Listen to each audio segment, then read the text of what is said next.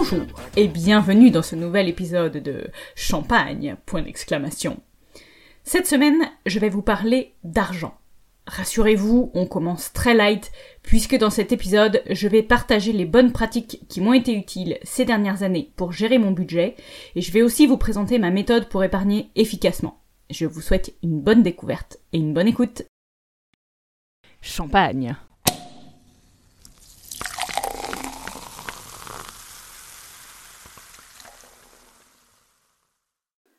Pourquoi dédier un épisode à la gestion de son argent au quotidien? Figurez-vous que je réalise qu'il y a beaucoup de personnes qui, à 25 ou 30 ans, ne savent pas gérer leur budget. Ils n'ont pas les connaissances basiques de quoi faire de leur argent pour être sûr de l'utiliser au mieux. C'est un sujet qu'on n'apprend pas à l'école. C'est un sujet sur lequel la majorité des parents ne passent finalement que très peu de temps. On a les grands principes, par exemple, il ne faut pas gaspiller son argent ou il faut économiser les sous de mamie à Noël, mais on n'a pas vraiment d'éléments pratiques à mettre en place dans notre vie du quotidien. La première étape de la prise en main de sa gestion financière, c'est l'épargne. Dans un premier temps, on met en place son épargne de sécurité, puis ensuite on épargne pour pouvoir plus tard réaliser des projets à plus longue échéance. Le niveau d'après, c'est l'investissement. Mais je viens de dire qu'on allait commencer light, donc je garde ce sujet pour un prochain épisode. L'épisode d'aujourd'hui va vous permettre quatre choses. La première, c'est d'éviter l'endettement, voire éviter le surendettement. Il y a énormément de gens qui tombent dans ce travers même s'ils ont un bon salaire et qui ne s'en rendent pas compte, ce qui peut amener à des situations vraiment très problématiques. Ensuite, gérer son argent permet de gérer des projets sur le long terme. Que ce soit du long terme à 6 mois ou à 6 ans, vous aurez besoin un jour de vous projeter dans l'avenir. Gérer son argent va permettre aussi d'améliorer votre ratio plaisir sur argent. Il y a des loisirs qui vous coûtent beaucoup moins cher et qui vous rapportent beaucoup plus de plaisir, à vous de les dégoter. Et enfin, et c'est le point crucial pour moi dans cet épisode, c'est de récupérer de la sérénité mentale, diminuer votre charge mentale par rapport à l'insécurité que vous provoque le fait de ne pas savoir gérer votre budget. Pourquoi je parle de charge mentale liée à l'argent ou de stress par rapport à la gestion de votre budget C'est très simple. Aujourd'hui, peut-être que vous ne vous en rendez pas compte, mais si demain il vous arrive une grosse galère et que vous devez payer immédiatement 4000 euros, est-ce que vous êtes en capacité de le faire? Peu importe la raison, votre voiture qui tombe en panne, un accident, un très bon ami qui est en grosse grosse galère et qui vous demande de l'aider financièrement, vos parents qui ont un problème grave, par exemple un problème de santé, et que vous devez aider car vous êtes enfant unique par exemple, il peut y avoir des cas dans lesquels on doit sortir plusieurs milliers d'euros très rapidement. Si vous deviez sortir 4000 euros demain, où les prendriez-vous? En combien de temps seraient-ils disponibles? Parce que oui, on a une épargne d'entreprise par exemple. Mais est-ce que vous savez les cas dans lesquels on peut la débloquer? Est-ce que vous savez combien de temps il faut pour la débloquer? L'objectif de cet épisode est 1. que vous arrêtiez d'être gêné de ne pas bien savoir gérer votre budget et que vous ayez peur d'en parler auprès des autres personnes qui vous entourent, parce qu'on est tous confrontés à ce sujet à un moment ou un autre dans sa vie, et autant l'assumer. Et 2. L'objectif ici est de vous aider à construire cette fameuse épargne de sécurité. On conseille en général d'avoir 3 mois de salaire d'avance, 3 mois de salaire de côté, disponibles pour gérer les emmerdes. Si par exemple vous vous faites virer demain et que vous touchez plus un euro de salaire demain, pendant combien de temps pourrez-vous continuer à payer votre loyer et à vous nourrir avant d'être vraiment en galère? La première question que je vais vous poser, pour que vous puissiez évaluer à quel point vous en êtes de votre capacité de gestion financière, c'est pouvez-vous me dire combien d'argent par mois vous gagnez À 100 euros près? Si le chiffre vous est venu en tête immédiatement, bravo. Je vous laisse quand même vérifier dans vos comptes si c'est bien ça. Si vous ne savez pas, ou si vous dites oh, ça doit être à peu près ça, eh bien je vous invite à vous connecter sur euh, le compte de votre banque pour regarder euh, quel a été le virement de votre employeur en début de mois. Vous pouvez aussi vérifier celui d'il y a deux mois. En général, il n'est pas rigoureusement identique, mais il est quand même dans le même ordre de grandeur. Une fois que vous connaissez vos trois derniers salaires, vous savez à peu près la quantité de revenus que vous avez par mois. Peut-être que vous faites partie des personnes qui profitent d'aide, d'aide de l'État, d'aide de vos parents ou d'autres organismes, ou qui avaient des petits boulots à côté, du babysitting. Prenez conscience aussi de cet argent que vous gagnez aujourd'hui, qui compte dans vos revenus, et qui peuvent vous permettre d'avoir une meilleure visibilité sur l'argent que vous gagnez chaque mois. Maintenant que je vous ai bien fait stresser à poser cette première question, je vais vous poser la vraie question, la question la plus habituelle quand on parle de gestion de budget, normale car elle est fondamentale, c'est est-ce que vous connaissez vos principaux postes de dépenses? Là-dessus, il y a deux principales catégories. La première, ce sont les dépenses de survie, c'est-à-dire ce que vous êtes obligé de payer chaque mois, sans quoi vous ne pourrez pas survivre, ni respecter la loi. J'entre là-dedans aussi les impôts, par exemple. Et il y a les dépenses plaisir, qui sont des dépenses qu'on fait pour un peu plus que la survie. En fonction de votre situation, en fonction de votre salaire, en fonction de vos envies, ces deux types de dépenses peuvent être équivalentes en termes de volume ou au contraire l'une beaucoup plus importante que l'autre. L'important c'est de savoir, chez vous, aujourd'hui, quel est l'état de vos finances. Je vous invite donc à vous connecter sur l'application de votre banque ou sur le site web de votre banque pour regarder un peu plus dans le détail comment vous avez dépensé votre argent le mois dernier. Commencez d'abord par lister les dépenses indispensables. Là-dedans, on a par exemple le logement, les transports pour aller travailler, que ce soit votre voiture ou par exemple des transports en commun, la nourriture. Donc là, quand je parle de nourriture, je ne parle pas ni des restaurants, ni des sorties avec les amis, ni les plats que vous faites livrer chez vous, etc. Je parle uniquement de la nourriture que vous achetez au marché ou en supermarché. Il y a ensuite les assurances qui sont obligatoires votre assurance habitation par exemple, votre assurance pour la voiture si vous en avez, votre responsabilité civile, votre assurance contre les accidents de la vie. Ensuite, il y a les abonnements que l'on dépense chaque mois. En premier, ceux qui nous sont utiles pour le logement, l'eau, l'électricité. Dedans, je fais entrer Internet qui maintenant est quand même plus de la survie que du loisir. On peut aussi rajouter le téléphone portable. Listez également les prêts que vous avez en cours et que vous devez rembourser. En premier, je pense aux prêts étudiants, si vous êtes euh, un jeune actif, vous avez peut-être un prêt étudiant à rembourser. Ça peut aussi être un prêt immobilier, si vous avez acheté un logement, un prêt pour votre voiture, si vous avez acheté une voiture à crédit. Euh, je fais aussi entrer ici le leasing de votre voiture, si vous la louez en leasing. Peut-être que vous avez fait des prêts à la consommation pour un projet en particulier. Il y a aussi tous les paiements que vous faites en trois fois sans frais, par exemple, pour acheter l'électroménager, etc. Ce sont aussi des prêts. Ils sont déguisés, mais pour autant ils existent, parce que c'est de l'argent que vous devrez demain pour un bien que vous avez déjà acheté aujourd'hui. N'oubliez pas de lister vos frais de santé, si vous êtes allé chez le docteur, si vous êtes passé à la pharmacie, si vous avez dû faire des examens de santé, que ce soit pour vous, pour vos enfants ou pour vos animaux. Et dernier point, listez également les pensions que vous payez peut-être. Dans le cas des personnes divorcées, parfois il arrive que l'une des deux personnes ait à verser une pension à son ex-conjoint.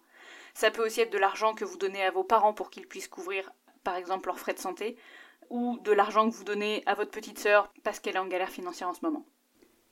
Il y a aussi les impôts qui entrent dans cette catégorie, les amendes parce que vous avez fait un excès de vitesse, etc., etc. N'oubliez pas les dépenses saisonnières, par exemple les assurances qu'on paye qu'une fois par an, les abonnements qui se payent à l'année, et les régulations, par exemple pour l'eau ou l'électricité. Il y a aussi le contrôle technique à prendre en compte et les potentielles réparations associées. Passons maintenant aux dépenses bien-être. Les dépenses bien-être, je pense que vous saurez les découvrir, mais attention à ne pas en oublier certaines, d'où tout l'intérêt de regarder vraiment ces comptes. D'ailleurs, pour ce type de dépenses, je vous engage à regarder plutôt sur les trois derniers mois, parce que souvent ça fluctue et il y a certaines dépenses que vous pourriez ne pas faire tous les mois. Ce que je mets dans les dépenses plaisir, par exemple, on a les restaurants, les cafés, les sorties ciné, votre abonnement Netflix ou Spotify, euh, les expos que vous faites, les musées que vous visitez, les sorties que vous pourriez réaliser, que ce soit en boîte, euh, chez Disney, les week-ends, plus globalement les voyages. N'oubliez pas non plus de compter votre abonnement à la salle de sport ou les fournitures sportives que vous devez acheter. Si par exemple vous faites du badminton, vous allez utiliser des volants et devoir acheter des volants régulièrement. Si vous pratiquez des loisirs créatifs, vous avez sûrement des frais liés à ça. Par exemple, si vous faites de l'aquarelle, vous allez devoir acheter régulièrement des pinceaux, de la peinture, peut-être des toiles. Si vous pratiquez un instrument de musique, peut-être devez-vous acheter votre instrument, l'entretenir, acheter des équipements qui vont avec, ou payer vos cours de musique. On a les dépenses shopping, ça peut être des vêtements, des livres, des gadgets technologiques, de la décoration, mais ça peut être aussi passer chez l'esthéticienne, chez la coiffeuse, vous faire des ongles, du maquillage. Il y a sûrement l'équivalent chez les hommes, mais euh, je vous laisserai choisir ce qui convient pour vous. N'oubliez pas le budget Uber ou taxi pour rentrer de soirée. N'oubliez pas non plus les dépenses qui sont plus saisonnières. Si on a un jardin par exemple, peut-être qu'au printemps vous achetez de nouvelles plantes euh, histoire d'agrémenter votre jardin. Ou au contraire que vous faites passer euh, une personne pour tailler les haies chaque année au mois de décembre. Peut-être à Noël avez-vous aussi un budget cadeau. Ou peut-être êtes-vous adepte des soldes et vous gardez-vous un budget solde chaque année en janvier et en juillet pour vous faire un petit plaisir. Troisième étape du processus, je vous invite à prendre une feuille de papier et à écrire noir sur blanc ce que vous venez de découvrir. Quel est le montant de votre salaire et de vos autres revenus? Quel est le montant que vous dépensez mensuellement pour votre survie? Quel est le montant mensuel de vos dépenses plaisir? Et quelles sont vos dépenses exceptionnelles pendant l'année et à quelle période elles interviennent? Maintenant que vous avez noté ça sur un papier, que vous l'avez devant les yeux, que vous ne pouvez pas vous défiler, je vous laisse voir si vous avez des surprises. Est-ce qu'il y a quelque chose qui vous saute aux yeux quand vous voyez ça? Est-ce que vous vous rendez compte que vos dépenses sont strictement supérieures chaque mois à vos gains? Si oui, il faut tirer la sonnette d'alarme et vite avant d'arriver à l'endettement, voire au surendettement. Est-ce que vous remarquez qu'il y a certains postes de dépenses qui sont beaucoup plus gros que ce que vous imaginiez? L'exemple le plus classique, c'est je passe le matin m'acheter un café dans telle ou telle enseigne, ça me coûte 5 euros à chaque fois que j'y vais, et au final, le budget sur le mois est énorme.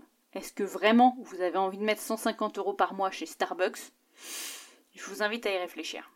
Est-ce que vos dépenses vous semblent cohérentes? Est-ce qu'il n'y en a pas une qui est beaucoup supérieure aux autres ou au contraire beaucoup inférieure aux autres? Est-ce que vous ne négligeriez pas un certain axe de votre vie? Je pense notamment aux dépenses médicales. Posez-vous la question, est-ce que vraiment je prends assez soin de moi? Est-ce que vous identifiez là, en un coup d'œil, des améliorations qui seraient possibles? Par exemple, si vous dépensez 400 euros par mois de vêtements, peut-être que vous réalisez que l'ensemble de ces achats n'est pas nécessaire et que peut-être diviser par deux ce budget sur les prochains mois vous permettrait de mettre 200 euros de côté. Est-ce que dans votre cerveau, quand vous pensez à ce genre de choses, il n'y a pas des, justifications qui sortent d'elles-mêmes ou des excuses. Par exemple, mais c'est super important d'aller au resto avec mes copines. Si jamais je décide de plus du tout y aller, j'aurai plus de vie sociale et ce sera une catastrophe. Ça, c'est typiquement votre cerveau qui réalise qu'il ne veut pas couper du plaisir immédiat pour se libérer de l'argent. Je vous demande absolument pas d'arrêter toutes vos sorties resto. Au contraire, je vous demande de regarder avec précision et de vous dire est-ce que vraiment je suis au bon niveau? Est-ce que j'aurais pas moyen d'économiser un petit peu en rognant sur ce, budget-là spécifiquement? Là, je vous laisse quelques minutes pour regarder quelles sont les actions que vous pouvez mettre en place pour réduire le budget des lignes qui vous paraissent un peu trop gonflées. Vous pourriez vous autoriser un maximum de deux restos par semaine, par exemple, ou arrêter votre abonnement à la salle puisque vous n'y allez pas, ou prendre un abonnement ciné plutôt que de payer le cinéma à la place si ça vous permet d'économiser un peu d'argent. Maintenant que vous avez fait ce premier travail préalable et que vous n'avez plus peur de vous frotter à votre relevé bancaire, je vais vous donner quelques suggestions pour vous aider à améliorer tout ça. Le premier point qui est le plus important, c'est de prioriser vos dépenses plaisir, selon vos propres critères. Vous pouvez être un fan de musique classique et vouloir vous autoriser 100 euros de concert par mois dans les plus grandes salles de votre ville. Si c'est ce qui vous fait vraiment kiffer, gardez-le. C'est vous qui êtes capable de prioriser vos propres souhaits. Ne vous mentez pas à vous-même, écoutez-vous et acceptez de prioriser. Je vous invite donc à écrire sur votre fameuse feuille de papier qui est à côté de vous. Petite 1, la dépense qui sera toujours prioritaire par rapport au reste, ce sera le café le matin chez Starbucks parce que ça me permet de mettre de bonne humeur avant de commencer ma journée de travail et c'est ce qui me permet de passer une journée agréable. Priorité numéro 2, ça sera mon abonnement Netflix parce que j'adore le soir regarder des séries qui me divertissent, qui m'intéressent, qui m'apprennent des choses, qui me donnent des idées, qui me motivent. Numéro 3, etc., etc. Une fois que vous aurez écrit cette liste noir sur blanc, je vous invite à soit l'enregistrer dans votre téléphone portable, soit vous envoyer un mail avec cette liste ordonnée, et de vous y référer à chaque fois que vous voulez faire un achat. Par exemple, vous vous retrouvez dans un magasin de chaussures avec une paire d'escarpins, oui c'est super cliché, je sais, avec une paire d'escarpins à 150 euros, vous allez pour payer et vous vous dites je vais quand même vérifier dans mes priorités où sont les chaussures. Si chaussures se retrouve en quatorzième de votre liste de priorités et que à la huitième place vous aviez partir en voyage avec ma mère et ma sœur, est-ce que cet achat de chaussures à 150 euros est bien placé? Est-ce que ces 150 euros, vous ne pourriez pas plutôt les conserver pour ces fameuses vacances avec votre famille, pour en profiter vraiment, car c'est plus important pour vous? C'est vraiment un réflexe à avoir. Au début, ça va être assez désagréable hein, de sortir son téléphone à chaque fois qu'on veut faire euh, un achat. Néanmoins, c'est vraiment salvateur. Et assez rapidement, au bout d'un mois ou deux, ou trois, en fonction des quantités d'achats que vous faites, vous prendrez l'habitude de vous poser la question sans même avoir à sortir cette liste, puisque finalement vous connaîtrez quelque part vos priorités. Petit rappel sur cette priorisation. Soyez égoïste. Ici, on parle de votre budget pour vous, avec vous, et il n'y a que vous que ça regarde. Vous pouvez avoir envie de donner de l'argent à votre petite sœur, euh, à vos parents, à votre petite amie ou à quelqu'un d'autre ou à une association etc., etc. Il n'y a aucun problème, mais agissez pour vous et pas pour faire plaisir aux autres. Dans la gestion de son budget personnel, c'est nous qui passons en premier et c'est tout à fait normal. Comme quand vous êtes dans l'avion, pensez d'abord à vous mettre un masque à oxygène sur le visage avant d'aider les autres passagers. D'ailleurs, tant que j'y pense, dans les dépenses plaisir, je reviens sur ce que je disais tout à l'heure au début du podcast sur le ratio plaisir sur argent dépensé. J'ai une amie avec qui, quand on se voit, on va faire des balades. C'est-à-dire qu'au lieu de se faire un resto où on va dépenser 40 à 50 euros chacune, on décide plutôt d'aller marcher deux heures en ville, dans les parcs, n'importe où. Et au bout de ces deux heures, en général, on en a marre, on s'assied dans n'importe quel bar et on prend un thé. Juste un thé. Même à Paris, ça nous coûte 5 euros, mais c'est clairement pas 50. Et le bonheur qu'on a à marcher et à parler est exactement le même que si on était dans un resto entouré de bruit. C'est une expérience complètement différente de celle du resto, mais la finalité est la même, c'est de passer du temps de qualité avec les personnes qu'on aime. Et ce petit hack-là, je vous le partage parce que je suis sympa, permet, un, de gagner de l'argent, deux, d'avoir une expérience différente et agréable, et trois, peut tout à fait être appliqué à 5000 autres cas de dépenses que vous avez aujourd'hui, Réfléchissez sur la plupart de vos dépenses. Est-ce que ça répond vraiment à votre besoin premier? J'ai une autre suggestion pour vous que j'aime beaucoup, c'est d'avoir un prix étalon. Pour moi, c'est très clair, mon prix étalon, c'est une journée de vacances dans un endroit que j'aime. Prenons par exemple la Thaïlande. La Thaïlande a pour qualité que la vie n'est pas chère, que les hôtels ne sont pas chers. Et du coup, c'est vraiment très facile de se projeter là-dedans. Admettons qu'une nuit d'hôtel coûte 50 euros et que je rajoute 10 euros pour manger dans la journée. Ça me fait un budget de 60 euros. Par exemple, ce soir, je reçois 10 personnes chez moi. Je dois donc faire la cuisine pour 10 personnes. J'ai un peu la flemme. J'ai pas grand chose dans mon frigo. J'ai la flemme d'aller faire des courses. Je me dis que ce sera quand même vachement plus simple qu'on puisse acheter sur internet et se faire livrer à la maison. Dans ce cadre-là, Chacun des invités prend un plat à 20 euros par exemple, et donc la note finale est de 200 euros. 200 euros, c'est l'équivalent de 3 jours et demi de vacances en Thaïlande. Est-ce que je préférerais pas plutôt passer 3 jours et demi de vacances en Thaïlande en plus cette année quand je partirai que de préparer à manger ce soir? Une grosse salade de riz ne serait pas aussi satisfaisante pour notre soirée jeu que des burgers fancy euh, du resto d'à côté Pour vous, la réponse peut être oui. Pour vos invités, la réponse est peut-être oui. Mais pour vous personnellement, qu'est-ce qui est le plus simple? Qu'est-ce qui est le plus agréable? Qu'est-ce qui vous rapportera le plus de plaisir? J'aime donc beaucoup ce petit truc de comparer quelque chose qui vous fait rêver, de comparer ce prix-là, ce coût-là, à ce que vous vous apprêtez à acheter. Après avoir donc priorisé vos dépenses et vous être donné quelques ordres de grandeur euh, pour voir si ça valait le coup ou non d'engager la dépense que vous étiez prêt à faire à l'instant T. Je vous invite à optimiser vos dépenses, principalement l'optimisation des dépenses de survie. Déjà, dans beaucoup de cas, les services auxquels vous êtes abonné ont des concurrents. peut-être que vous n'avez pas acheté l'offre la plus concurrentielle ou que de nouveaux concurrents sont arrivés sur le marché et ont mis en place une offre équivalente à prix plus bas. Ça prend pas très longtemps de comparer notamment les abonnements de téléphone portable ou le prix des box. Et ça peut vous rapporter un gain substantiel, surtout que sur un abonnement, vous allez gagner peut-être 2 euros par mois, mais au bout d'un an, ça vous fera 24 euros. Au bout de 10 ans, ça vous fera 240 euros. Comme on dit, ce sont les petits ruisseaux qui font les grandes rivières. Si vous n'aimez pas cet adage, vous pouvez aussi viser plus gros, par exemple en choisissant de changer d'appartement avec un loyer beaucoup plus faible. Ça peut être une colocation ou un appartement beaucoup plus excentré. Vous pouvez aussi choisir de revendre votre voiture neuve pour vous en acheter une d'occasion bien moins chère. Un deuxième point qui peut être intéressant, c'est de voir si vous ne pouvez pas mutualiser certaines dépenses. Soit acheter quelque chose à plusieurs et le partager, soit acheter des produits équivalents mais en même temps pour payer moins cher.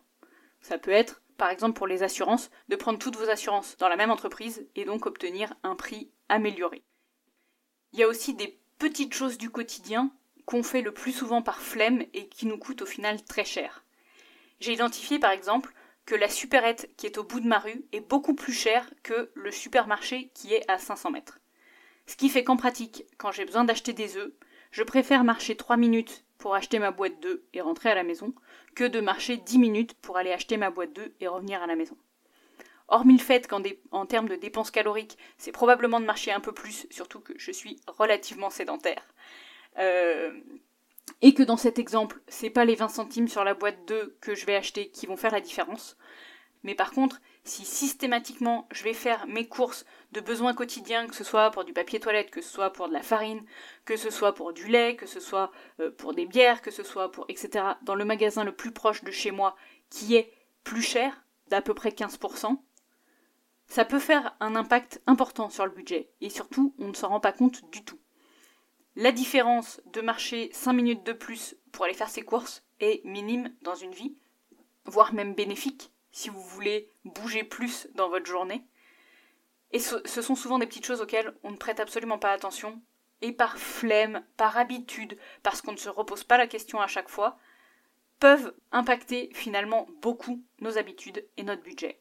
Une fois que je vous ai donné toutes ces petites suggestions, ces petits hacks du quotidien, je vais prendre le temps sur la fin de l'épisode de vous rappeler quelles sont les bonnes pratiques de l'épargne puisque l'objectif de cet épisode aujourd'hui est de vous construire votre épargne de sécurité à hauteur de 3 mois de salaire. Avant tout, je me permets de rappeler qu'on a tendance, dans le monde actuel qui nous pousse à la consommation, à vivre au-dessus de nos moyens. Idéalement, tous les biens que nous achetons, nous devrions les acheter cash et ne jamais avoir recours au crédit que ce soit pour une voiture, que ce soit pour un téléphone, que ce soit pour une maison, oui oui, même pour la maison. Ce sont des bonnes pratiques de gestion, et certes, on ne sera pas propriétaire à 25 ans d'un palace, mais on aura pu mettre de côté de l'argent pour se l'acheter 10, 15 ou 20 ans après. Par contre, il sera vraiment à nous et non pas à la banque. J'ai bien conscience que ça paraît utopique de dire ça. Pour la maison, c'est vrai que c'est un peu extrême, je vous l'accorde, mais par exemple pour la voiture, c'est fondamental. Combien de personnes ont envie d'avoir une belle voiture alors que c'est juste une envie et pas vraiment un besoin? Est-ce que vous vous rendez compte que si vous achetez une voiture à 25 000 euros à crédit, c'est-à-dire en payant à coût de 300 euros par mois cette voiture pendant 5 ans, ça vous fait un trou de 300 euros par mois sur votre budget pendant très longtemps? Si vous utilisez votre voiture uniquement pour aller au travail et emmener vos enfants à vos cours de piano, vous n'avez pas besoin de rouler en BMW. On a tous tendance à vouloir avoir une grosse voiture, une grosse maison, alors qu'on n'en a pas vraiment besoin. Ce petit warning donné en début de paragraphe pour donner un peu le ton, parce que oui, euh, quand on gère son budget, on passe pour un gros radin. Je pense pas que ce soit être radin. je pense que c'est justement connaître ses priorités et agir selon ses priorités. Encore une fois, aucun souci si vous voulez vous acheter une Audi à 25 ans. Par contre, ayez conscience de l'impact que ça va avoir sur votre vie pendant les 5 ou 10 prochaines années en termes de budget. Parce que ça vous coûte plus cher, certes, sur le prix que vous sortez chaque, mois, mais aussi sur le montant des réparations, sur le prix des pièces que vous allez devoir acheter, sur le prix des contrôles techniques, etc. Revenons-en nos bonnes pratiques de l'épargne. La première bonne pratique est de ne pas garder tout votre argent sur votre compte courant. En effet, si vous gardez vos économies sur votre compte courant et que vous avez par exemple 4000 euros sur votre compte courant, vous n'allez pas spécialement faire attention pendant vos dépenses parce que vous allez vous dire ah, c'est bon, j'ai encore des sous, tout va bien, je peux continuer à dépenser. La meilleure pratique pour ça, c'est de vous ouvrir un livret, idéalement un livret A, c'est gratuit sur les banques en ligne, sur lequel vous allez virer votre épargne. Et l'idée c'est que sur votre compte courant, il y ait uniquement l'argent dont vous avez besoin sur le mois en cours. Ça vous permet d'avoir une meilleure visibilité de l'argent que vous avez à disposition et que vous pouvez dépenser, parce que votre épargne, ça sera votre épargne de sécurité et vous n'allez pas y toucher sauf urgence. Et surtout, vous verrez où vous en êtes dans vos dépenses beaucoup plus clairement que si vous aviez un gros montant et que vous ne connaissiez pas vraiment les chiffres, etc., etc. Deuxième bonne pratique, qui est liée à cette première, c'est de tous les mois, le jour où vous touchez votre paye, vous faire un virement automatique de 20% de votre salaire sur ce fameux livret d'épargne. 20% de votre salaire, c'est ce que vous devriez épargner chaque mois. Si aujourd'hui vous n'avez pas d'épargne de sécurité, vous la gardez dans votre épargne de sécurité. Si aujourd'hui vous avez déjà atteint vos 3 mois de salaire en épargne de sécurité, continuez à épargner plus, cet argent-là vous sera toujours utile pour vos futurs projets n'ayez pas peur d'épargner trop, entre guillemets. 20% ça peut sembler beaucoup, surtout si aujourd'hui vous cramez tout l'argent que vous gagnez, mais donnez vraiment vous ça comme objectif. Vous pouvez mettre en place un virement automatique si vous connaissez la date à laquelle tombe votre salaire, qui en général est identique d'un mois sur l'autre. Prenez 3 minutes immédiatement pour le faire dans l'interface de votre banque. C'est rapide, c'est gratuit et ça va vous libérer l'esprit instantanément. Une fois que vous aurez ce virement en place, vous aurez uniquement votre salaire sur votre compte courant et vos dépenses courantes. Donc vous pourrez suivre plus facilement combien d'argent il vous reste, etc., etc. Idéalement, le 20 du mois, vous pouvez réouvrir votre compte en banque pour regarder où vous en êtes. Est-ce que vous êtes proche du zéro? Est-ce que vous avez encore suffisamment d'argent devant vous pour les prochains jours? Si vous voyez que le budget qui vous reste est un petit peu limite jusqu'à la fin du mois, virez-vous 50 euros ou 100 euros max max max pour gérer cette fin de mois. Vous allez voir, les premiers mois, ça sera un petit peu compliqué avec ce virement de 20%, donc il y a des chances que vous ayez à ramener de l'argent petit à petit, mais ça va se lisser assez rapidement. Ensuite, en toute fin de mois, par exemple le 28 ou le 29, connectez-vous sur votre compte et regardez combien d'argent il vous reste. S'il vous reste plus de 100 euros, virez cet argent sur votre épargne. C'est ce que j'appelle l'épargne de fin de mois. C'est de l'épargne bonus. Et à titre personnel, je la vois comme un nombre de journées de vacances en Thaïlande. Si à la fin du mois, je me rends compte qu'il me reste 200 euros, eh bien je les vire sur mon compte d'épargne en me disant ça me fera X jours de vacances que je pourrais me payer en plus cette année. C'est un super motivateur pour garder de l'épargne en fin de mois. En tout cas, chez moi, ça marche super bien. En réutilisant ce principe de jours de vacances, je me pose aussi la question quand je dois faire une dépense qui sort un peu de mon plan ou qui est dans le bas de ma liste de priorisation des dépenses plaisir. Je me dis toujours cet objet-là, combien de jours de vacances en Thaïlande il me coûte? Souvent, ça m'aide à réfléchir. Si je sens que, dans certains cas, on fait vraiment des achats compulsifs, ça vaut aussi le coup de se poser et de se dire ok, ce pull-là m'intéresse, je reviendrai demain pour l'acheter. Si le lendemain, on se rend compte finalement qu'on n'en avait pas tant envie que ça, et eh ben c'est toujours quelques euros de gagné. Avec ces deux mécanismes de virer l'argent sur son livret dès qu'on le touche de notre salaire, plus gérer l'épargne de fin de mois qui vient compléter notre livret A, au final, ça fait que à chaque fin de mois, on est à zéro et à chaque début de mois, on est à la valeur de notre salaire. Et ça permet d'avoir une certaine sérénité face à ça. C'est-à-dire que vous savez précisément quelles sont les valeurs hautes et les valeurs basses de l'argent que vous aurez sur votre compte pendant le mois. Donc si vous vérifiez votre argent le 20 du mois, vous devriez avoir à peu près le même montant chaque mois.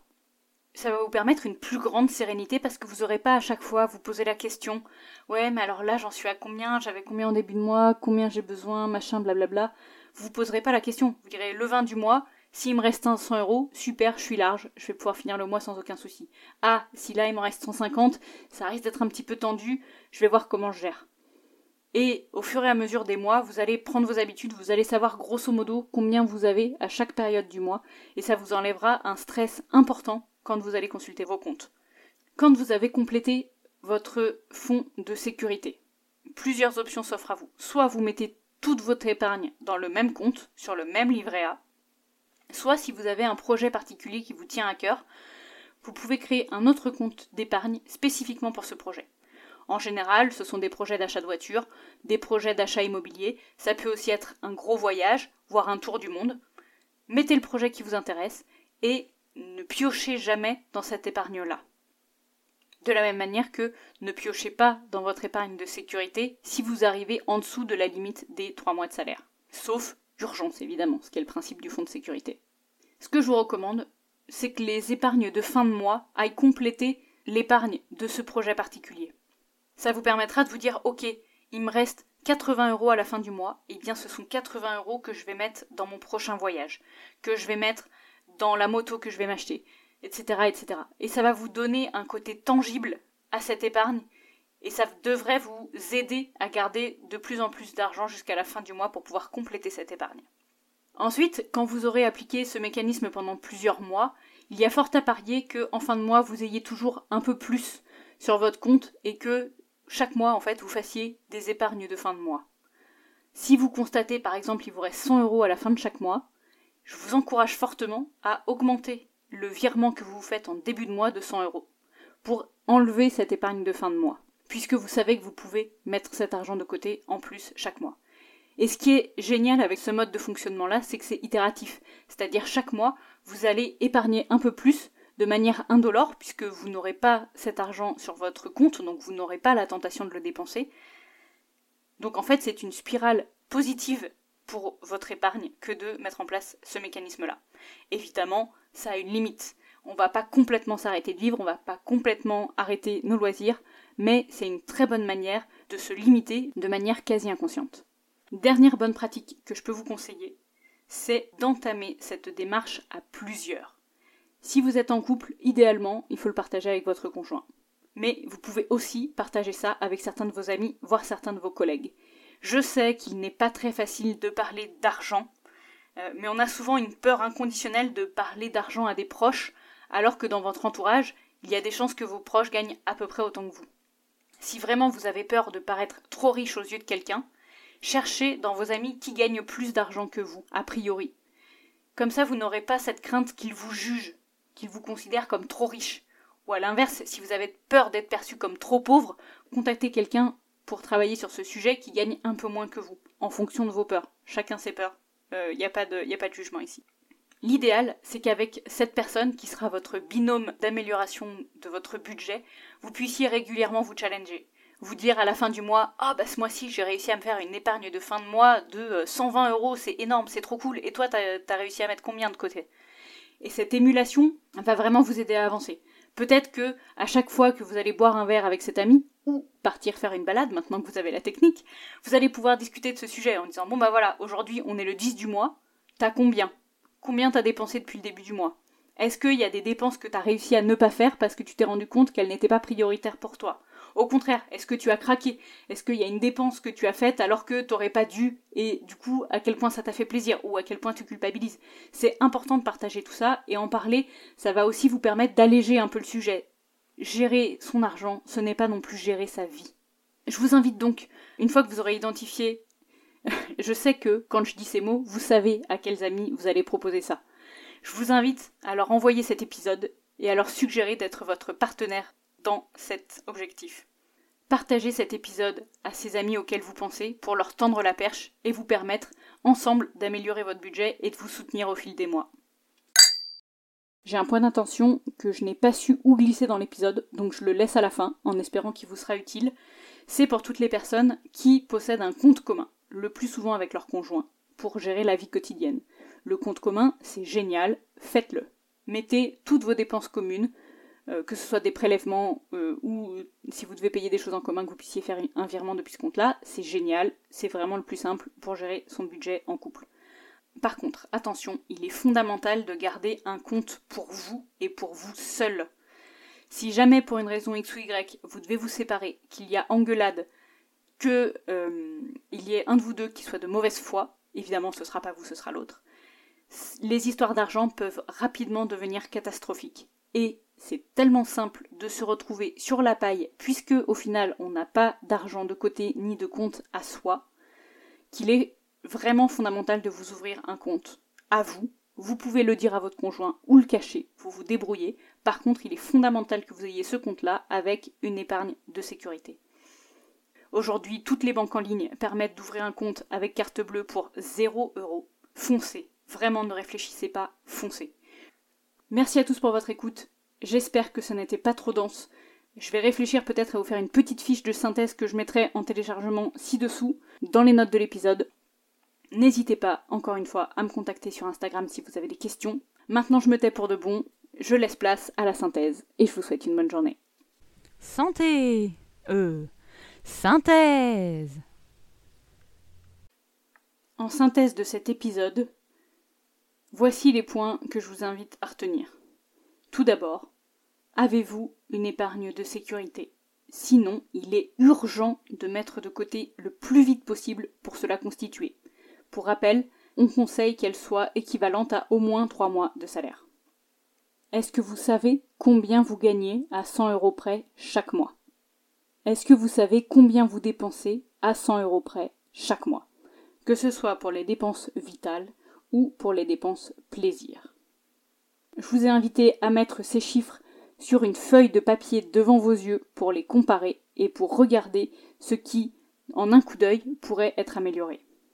Je vous encourage aussi à prioriser vos dépenses, et notamment les dépenses plaisir, et de garder ces éléments toujours accessibles avec vous, que ce soit dans votre téléphone, sur un mail, sur un morceau de papier, choisissez, mais gardez-le toujours sur vous. Et lorsque vous vous apprêtez à faire une dépense, regardez cette fiche et confirmez ou non qu'il est une bonne idée de réaliser la dépense que vous aviez envie de faire. Prenez le temps également de vérifier si dans vos dépenses de survie, il n'y aurait pas des optimisations possibles. Changer de forfait téléphone, regrouper ses assurances, etc. etc.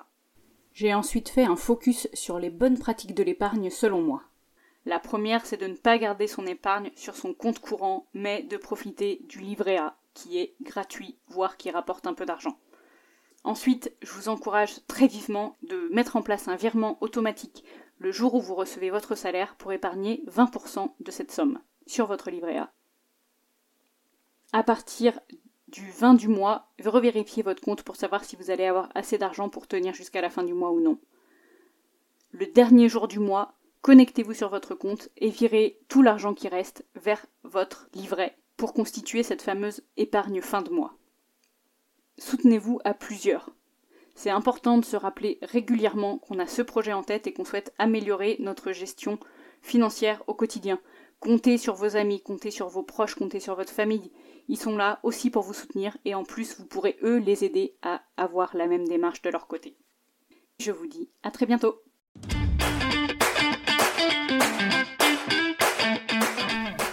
Merci à vous d'avoir écouté cet épisode de Champagne. Champagne, c'est le podcast dans lequel je vous partage mes récentes découvertes qui m'ont permis un changement d'état d'esprit incroyable dans les cinq dernières années. J'espère ainsi vous donner envie de creuser des sujets qui ne vous seraient jamais passés à l'esprit et peut-être envisager de changer votre vie. Vous pouvez suivre le podcast sur Instagram, champagne-du-bas, point d'exclamation, point d'exclamation écrit en toutes lettres, puisqu'on ne peut pas mettre de signe de ponctuation dans le nom d'un compte Instagram, j'ai découvert ça. J'attends là-bas vos commentaires, questions, feedback pour m'aider à améliorer le podcast et à répondre à vos questions d'aujourd'hui. Je vous souhaite une très bonne écoute et à la semaine prochaine.